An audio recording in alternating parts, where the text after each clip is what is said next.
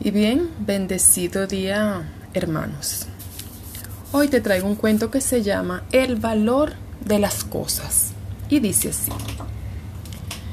Vengo, maestro, porque me siento tan poca cosa que no tengo fuerzas para hacer nada. Me dicen que no sirvo, que no hago nada bien, que soy torpe y bastante tonto. ¿Cómo puedo mejorar? ¿Qué puedo hacer para que me valoren más? El maestro, sin mirarlo, le dijo, Cuánto lo siento, muchacho, no puedo ayudarte. Debo resolver primero mi propio problema, quizás después. Y haciendo una pausa, agrega, si quisieras ayudarme tú a mí, yo podría resolver este tema con más rapidez y después tal vez te pueda ayudar.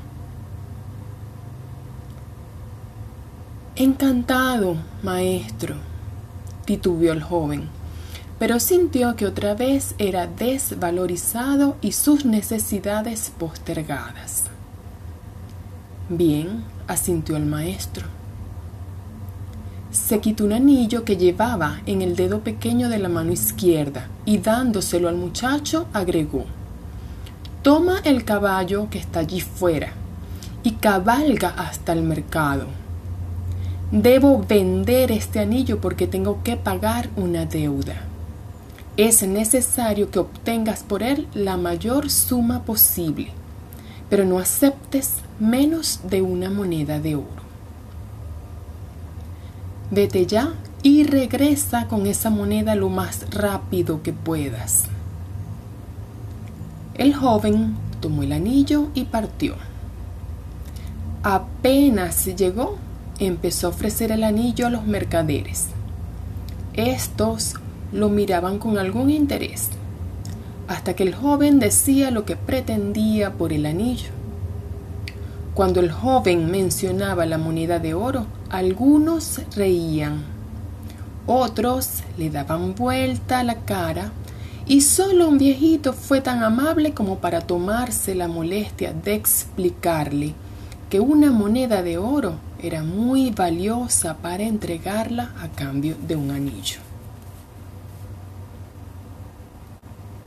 En afán de ayudar, alguien le ofreció una moneda de plata y un cacharro de cobre. Pero el joven tenía instrucciones de no aceptar menos de una moneda de oro y rechazó la oferta. Después de ofrecer su joya a toda persona que se cruzaba en el mercado, que fueron más de 100 personas, y abatido por su fracaso, montó su caballo y regresó. ¿Cuánto hubiera deseado el joven tener él mismo esa moneda de oro? Podría entonces habérsela entregado al maestro para liberarlo de su preocupación y recibir entonces su consejo y su ayuda. Entró en la habitación. Maestro, dijo, lo siento, no es posible conseguir lo que me pediste. Quizás pudiera conseguir dos o tres monedas de plata, pero no creo que yo pueda engañar a nadie respecto del verdadero valor del anillo. Qué importante lo que dijiste, joven amigo, contestó el sonriente maestro. Debemos saber primero el verdadero valor del anillo. Vuelve a montar y vete al joyero ¿Quién mejor que él para saberlo? Dile que quisieras vender el anillo y pregúntale cuánto te da por él. Pero no importa lo que te ofrezca, no se lo vendas. Vuelve aquí con mi anillo. El joven volvió a cabalgar. El joyero examinó el anillo a la luz del candil lo miró con su lupa, lo pesó y luego le dijo, Dile al maestro, muchacho, que si lo quiere vender ya, no puedo darle más de 58 monedas de oro por su anillo. Cincuenta y ocho monedas, exclamó el joven. Sí, replicó el joyero. Yo sé que con tiempo podríamos obtener por él cerca de setenta monedas. Pero no sé si la venta es urgente. El joven corrió emocionado a casa del maestro a contarle lo sucedido. Siéntate, dijo el maestro después de escucharlo. Tú eres como ese anillo, una joya valiosa y única.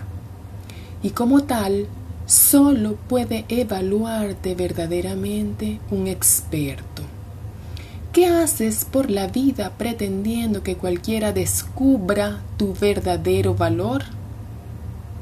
Y diciendo esto, volvió a ponerse el anillo en el dedo pequeño de su mano izquierda. Y mi estimado, hasta que llega el cuento. ¿Qué haces buscando que te valoren? porque te preocupa ser valorado. Si el gran joyero del universo ya estableció tu valor cuando fuiste creado. Eres la gran joya de Dios. Eres el tesoro de Dios. No te preocupes por quién en este mundo te valora y quién no.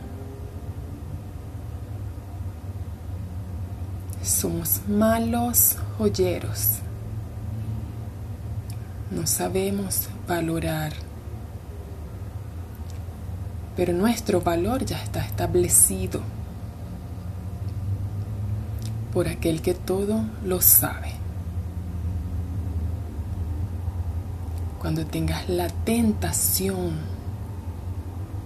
de preocuparte por ser valorado, vuélcate y sirve a otro. Mira a tu lado y revisa a tu alrededor quién está necesitado y utiliza esa preocupación para trabajar en beneficio de otro, para ayudar a otro, para servir a otro. Seguro se te va a olvidar tu preocupación. El gran Señor ya te valoró. Eres su tesoro. Y eso, mi estimado, ni lo cambiarás tú, ni lo cambiará nadie. Ya está establecido. Ni siquiera tus actos pueden cambiar eso. Porque tú no eres tus actos no eres tus acciones. Entonces hoy comenzamos a abrirnos para sentir en realidad ese valor que ya tenemos. Cuando así sea, cuando así lo sintamos, podremos andar más ligeros, menos preocupados. Pero si aún persiste la preocupación, entonces vuélcate en tu hermano, ayúdalo. Convierte la preocupación por ti mismo hacia la preocupación por otro. Y seguro ganarás mucho más. Así que mi hermano recuerda hoy que eres el tesoro de Dios. Ten bendecido día.